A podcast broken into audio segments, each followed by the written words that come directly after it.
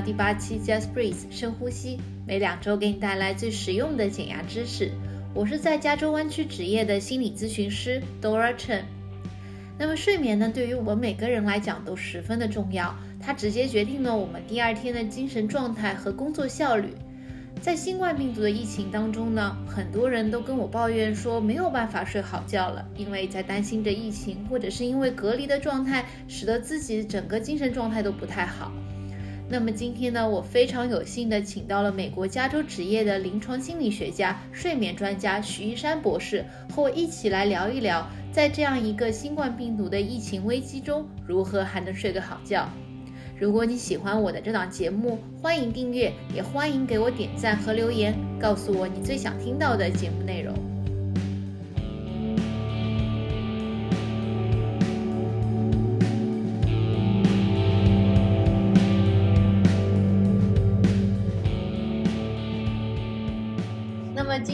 我非常有幸的请到了美国加州职业的临床心理学家、睡眠专家徐一山博士，和我一起来聊一聊，在新冠病毒的危情疫情当中呢，如何才能够睡个好觉？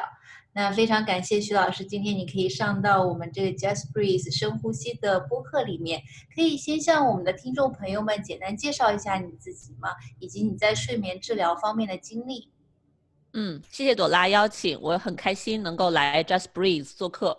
啊，那么介绍一下我自己，我现在是在美国加州啊自己职业，呃开我自己的诊所。那我在睡眠治疗方面呢，在过去的呃将近三年的时间，我是在美国斯坦福医学院的睡眠科进修学习。啊，那我也是美国 Society of Behavioral Sleep Medicine 的这个。呃，board member 的成员，那我们呃，我主要是在临床上治疗失眠，因为睡眠是一个很复杂的、很大的一个领域，那是医生和心理学家共同合作去对这方面的问题进行一些干预和治疗。那在美国，作为心理学家的呃心理学方面的睡眠专家的职责，主要是治疗失眠、节律失调等等相关的一些跟心理行为。呃，这个有一些关系的睡眠方面的障碍。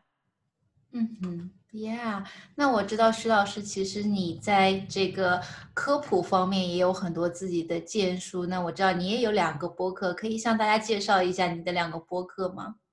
嗯，对我有一个英文的播客叫做 Deep into Sleep，呃，国内的大家可能可以在 Spotify 上听到。那这个是为了我能够更多的向大众科普睡眠相关的一些知识，呃，会邀请很多世界顶级的睡眠专家来聊睡眠相关的问题。那另外一个是中文播客，叫做一三说，也是最近才开放，更多的是科普睡眠。以及其他呃心理学相关的一些科普知识。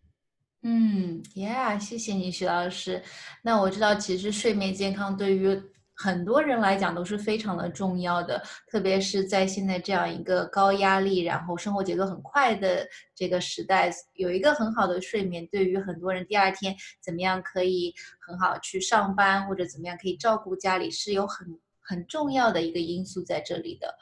那我也听说了，在这个疫情的这个状况下面呢，很多人的睡眠质量也随着心情变得有些影响了，啊，比如说我就知道有些人平时他总是喜欢关注这个疫情的信息，那晚上呢就会做相同的这个疫情的噩梦，梦见自己啊或者是家人被感染了，然后吓醒了，醒了以后呢就很难再次入睡，因为害怕又睡着了以后又梦见相同的噩梦。那么在这样的情况下面，不知道徐老师你有没有什么好的建议啊？建议大家来做，去确保自己的睡眠质量呢？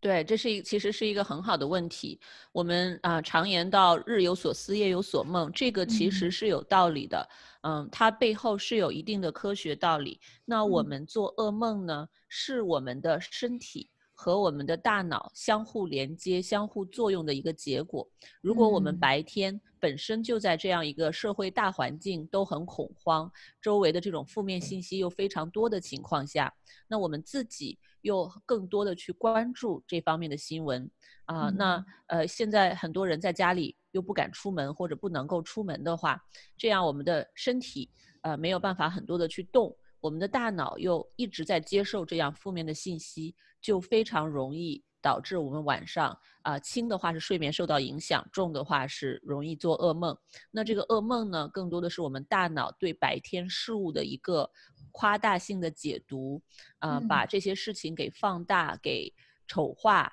啊，把我们心底最深的一些恐惧，在睡觉的时候给挖出来。因为我们在睡眠的时候，我们的大脑呢，呃，在发生一些不一样的事情。我们情绪的大脑非常的活跃，所以我们就会很情绪化。我们的恐惧、我们担忧的东西，在睡觉的时候啊，它会全部的出来，啊，会在一种失控的状态。而我们理智的大脑呢，在晚上睡觉的时候，我们理智的大脑，也就是我们的前额叶呢，也是在睡觉的。也是在休息，所以他并不工作。我们晚上睡觉的时候没有，或者睡觉之前那段时间没有太多的理智可言，这也是为什么我们会有这样的噩梦。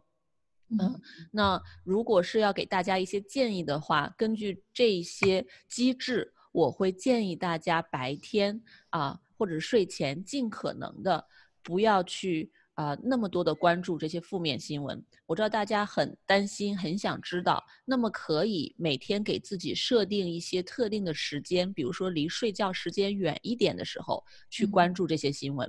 啊，而且呢，给自己限定只关注，比如说一个小时、两个小时，啊，而不是一整天随时想到都要去刷一下，因为新闻我觉得是刷不完的，不停的有新的东西出来，而且也有假的新闻出来。啊，只会造成更多的内心的恐慌。那么，如果我们能够在睡觉之前远一点的时间，就是给给这个呃这些负面的刺激和入睡的时间中间呢，留一些嗯这种缓冲的时间。那我们在白天去关注一些这样的新闻。那这之外呢，啊，我们再去关注一些正面的、积极的、令人身心愉悦的这样的一些东西，做一个平衡，信息输入的平衡。这样晚上睡前再加上一段时间的这个缓冲期，在我们真正睡觉的时候，就能减少噩梦发生的几率。嗯，Yeah，是的，我觉得徐老师你说的这一点非常的重要，就是说其实睡眠，因为我也听说过，就是当人在深度睡眠的时候，其实是潜意识活动非常激烈的时候，所以其实，在生活当中，我们应该有意识的去。可能是培养我们这样的一个睡眠习惯，就是尽量在睡觉之前，让我们有一个平静和快乐、愉悦的这样的一个心情，啊，进入到这个深度睡眠的阶段里。对对，在我们入睡的时候啊，对，如果讲睡眠本身就比较复杂，但确实是我觉得，呃，不管是从临床上来讲，还是从我们的现实生活中来讲，在睡前留出，呃，根据自己的需要。留出一个小时或者更多的时间去放松、去休息、去进行身身心愉悦的一些活动，对睡眠都会有积极正向的作用。嗯，谢谢你。嗯，那我知道就是有另外一种情况，就是虽然晚上并没有去做噩梦，但是很多人都有这样一个晚睡的拖延症。那这个拖延症的情况呢，就因为这个疫情变得愈发严重了。就睡前的时候呢，也停不下来去刷手机、看新闻、看朋友圈，或者和朋友和家人交换这个疫情的信息。特别是像我们这个跟中国有时差的这样的一个情况下，正好是我们要睡觉的时间，正好国内的亲朋好友都醒过来，然后我们这样子可以跟他们交流。那所以很多人就觉得说自己因为这个疫情，好像睡觉时间越来越晚，越来越晚。那这样的情况又该怎么办？嗯，这也是一个很好的问题。那呃，这个也非常可以理解，大家有这个交流的需求，这也是一种，尤其是我们如果是不在同一个地方，也是对家人朋友表达关心的一种方式。那我觉得在这种情况下，大家可以更多的考虑去做一些替代性的行为。啊，比如说跟家人朋友在沟通的时候，当然也可以，就是啊，跟家人朋友事先讲好这个，因为不光是影响到啊这个美国这边的，比如说晚上的这种睡眠，也会影响到国内亲友。聊完了之后，他们一天的生活心情和他们晚上的睡眠，我相信是一个双互，那相互这个双方影响的这样的一个过程。那么呃。大家可以提前都沟通好，说这个对我或者对我们最近的这个心理压力影响都有点大，我们是不是可以做一些替代性的这种话题，或者说一些沟通的方式，比如说我们啊，美国的晚上，国内的早上，那我们可以稍微的聊一聊疫情的事情，啊，或者说呃，今天先不聊这个事情，只是说呃，用一些比较。有趣的事情去替换，或者用一些现实生活中啊，今天有什么计划，打算怎么做？那呃，怎样去做好防护？比如说要出门的话，类似这样的事情，反而是更积极的面向着问题解决和预防，而不是说啊，现在又确诊了多少例？哎呀，好危险呀！这可怎么办？嗯，又有什么地方不能去了？又有什么餐馆关门了？等等。所以，其实哪怕我们关注相似的主题，我们的关注的角度也可以不一样。而这个关注的角度和说话的方式，一旦有一些微调呢，对我们内心的这个情感的影响又可以很大。嗯，所以我觉得，如果我们自己能够，如果真的影响到我们自己的睡眠，我们需要跟家人朋友去设立这样的边界，说这个对我的影响很大。啊，那我们可不可以每天谈疫情的事情呢？时间呢少一点，而且在谈的时候，可不可以更更偏向于啊这种比较积极的方向，比较有希望的这样的一个方向？而且谈谈往除了谈疫情之外，我们可不可以再谈一些其他生活中的有趣的事情？因为大家可以想一下，在不管是都在国内还是身处异国他乡，我们在没有疫情的时候，也是跟家人朋友聊天的。对吧，并不会说就没有主题可以聊了。其实可以聊的东西很多，嗯，是的，是的，对，不需要完全只看在疫情上面。所以，如果我们想替换的话，是有很多选择性的。嗯，是的，谢谢徐老师。那其实我之前也参加过徐老师的睡眠讲座，学到了很多东西。那在您的讲座里面呢，我学到了就是白天充足的这个日照与活动，可以为我们在晚上保证一个美好的睡眠体验。那这个问题其实是我帮着国内的一些被隔离的、处在隔离区的这样的一些听众朋友来问的，就是在这样一个现在被隔离的状态下面，那可能白天的话就是健身房也不能去，公园也不能去了，这个户外的兴趣爱好都搁浅了。那很多人在隔离的时候呢，也不上班了，每天呢就在家里面可能刷刷手机啊，看看剧。在这样的情况下面，这个日照和活动好像都并不能够满足。那在这样的情况下面，该怎么样保证我们的睡眠质量呢？嗯嗯，谢谢朵拉这个问题，其实是一个非常非常好的问题，也是非常现实的问题。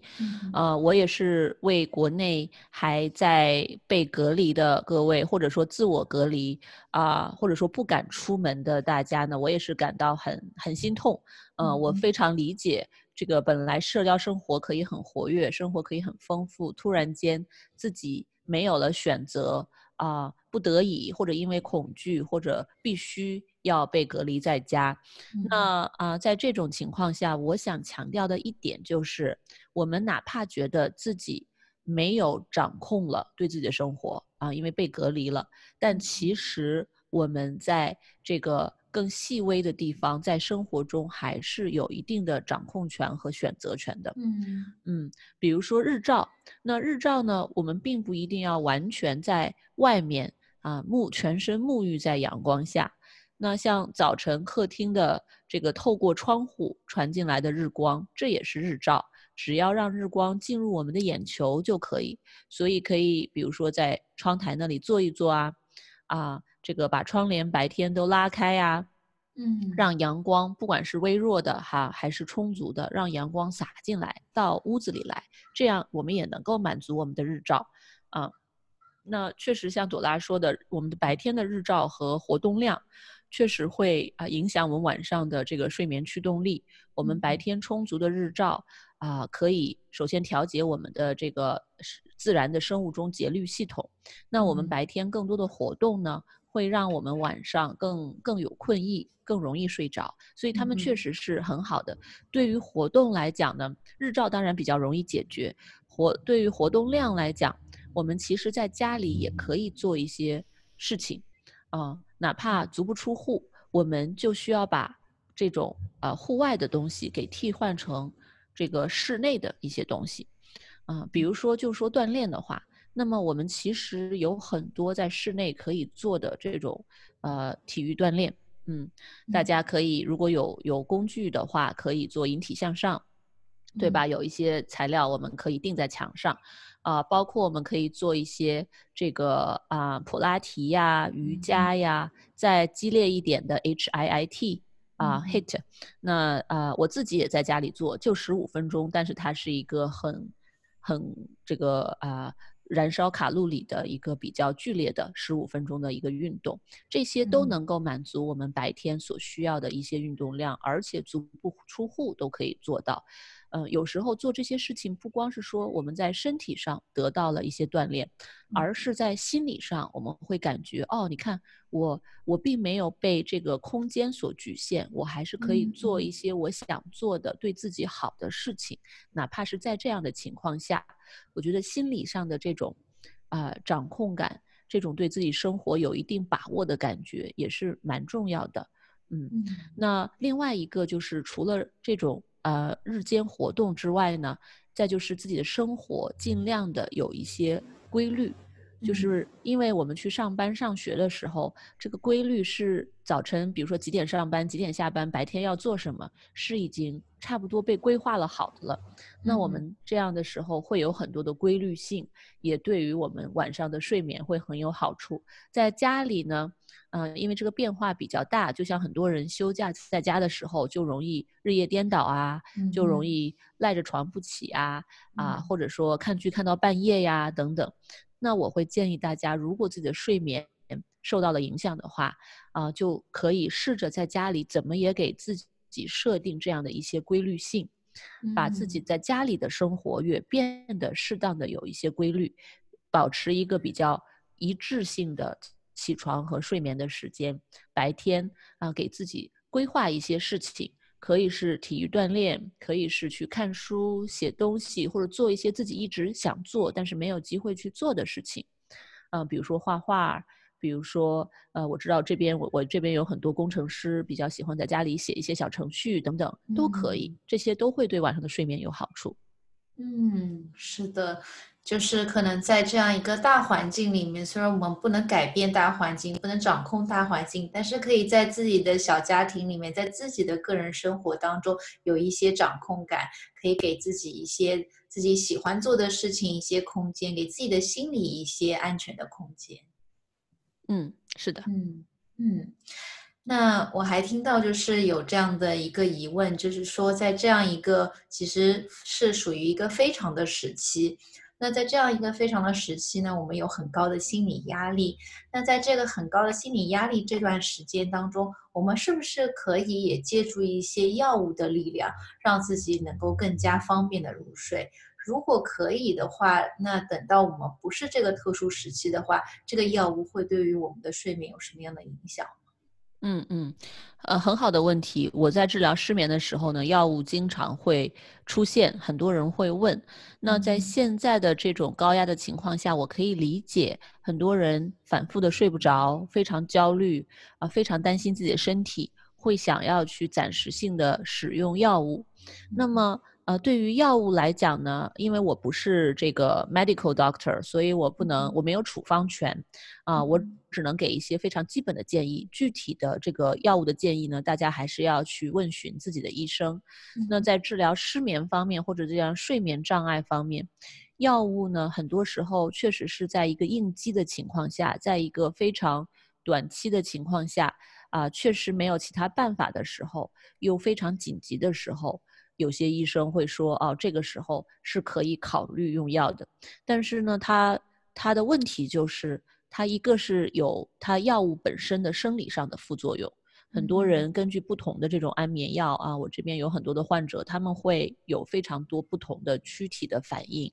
啊，对药物的这个反应会有的人会比较的强烈，强烈到没有办法继续用药。或者说让自己更恐慌、更害怕，或者说用了安眠药睡着之后，很常见的就是第二天起来，哎，脑袋好像有点昏昏沉沉的，好像我用了药是睡着了，是更早的睡着了，啊，这个好像失眠没有问题了，但是第二天的精神好像变差了，嗯，这个也是很常见，嗯，这是药物本身的一个问题。那，啊，再就是药物还有一种依赖性，药物对于我的我治疗的群体来讲，它最大的呃这个依赖性在于心理的依赖性，不是说药物本身真的帮我们睡得多好。这个有很多的研究文献指出，其实药物并没有我们想象中的让我们睡得那么好。但是呢，它会给我们造成非常大的心理上的依赖性，就是说我们。在不管是现在疫情的情况下睡不着，还是疫情结束之后我们发展出了长期的失眠，嗯，我们都会想要说，哎，我要借助一个外力去帮我睡觉，我睡不着，我要赶快用什么东西把我自己给让我自己给进入睡眠，对吧？那药物就来了，药物就是一个外力可以让我们睡觉的一个东西。那这样久了以后呢，就和我们。啊，这个要喝酒放松，要抽烟提神儿一样，它就变成了一种心理上的依赖性。嗯，那所以这些对于长久的入睡呢，对于长期的这个治疗，呃，改善我们的睡眠情况，并没有太大的好处。所以我会建议大家在使用药物的时候一定要谨慎。呃，因为它自带的这么多的问题，那最好的方式是尽可能的调整自己的压力、自己的心情，看看有没有办法能够呃用其他的非药物的方法来慢慢的改善自己的睡眠。在这里面呢，大家要了解的就是，短暂的这种失眠的状况呢，并不一定会对我们的身体健康造成非常大的影响，大家并不需要非常的担心这一点。啊，那么其实是可以慢慢的根据自己的节奏去调整自己的睡眠的。当然，如果大家的睡眠真的很差，自己整个的状况非常的不好，在一种高度应激的状态下，而且可能因为失眠，因为睡得不好，产生了其他的一些心理恐慌的话呢，那我还是会建议找医生、咨询师，从多个角度入手，去用可以用的方法，先把自己。的心情给平复下来，再去慢慢的做这个睡眠方面的干预。嗯，是的，所以就是听到说睡眠方面的这个一些问题，其实很多都是由于我们生活当中的一些心理上面的压力所产生的，所以它可以说是一个心理压压力下的一个 symptom，一个征兆，是这样吗？对，像失眠的话呢，啊，在我们。嗯，欧美这边的诊断标准里面，它是被算作一个心理学的诊断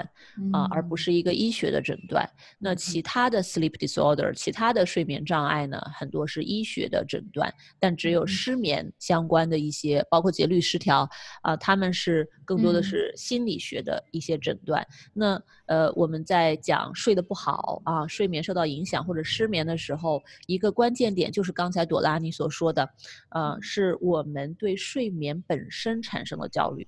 嗯，而不是说其他的事情，因为一开始可能是周围的压力、疫情啊、健康啊、其他的事情触发的，但当我们开始对睡眠本身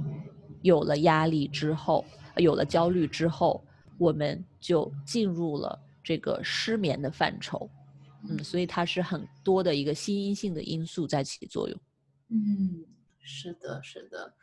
嗯，感觉这个睡眠的问题，任何一个我今天问徐老师的这些问题，如果展开来，好像都可以做一个新的一期的这个 话题。是的，睡眠有很多很多的知识啊，我所以，我我对睡眠非常的感兴趣。我觉得，呃，我也是希望能够让大众更多的了解科学的睡眠知识，而不要自己吓自己。嗯，是的。好，谢谢你，徐老师，今天给我们带来这么多有用的、非常实用的一些技巧还有知识。那也非常欢迎你，如果以后有空的话，再来上我们的节目，给大家带来更多的知识。嗯，谢谢朵拉这个机会，我很开心能够有机会上你的节目，跟大家分享这些知识。嗯，谢谢。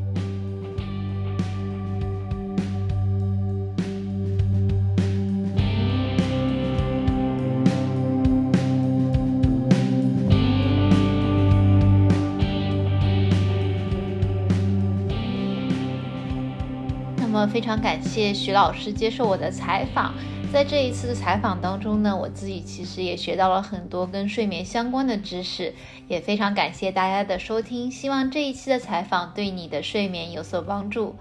那么喜欢我的节目呢，别忘了点击订阅。想要了解我的心理咨询服务，欢迎登录我的咨询网站 c o c dot care。同时呢，也可以关注我的微信公众号“朵拉城暖心小站”，链接就在文案当中。我们下期再见啦！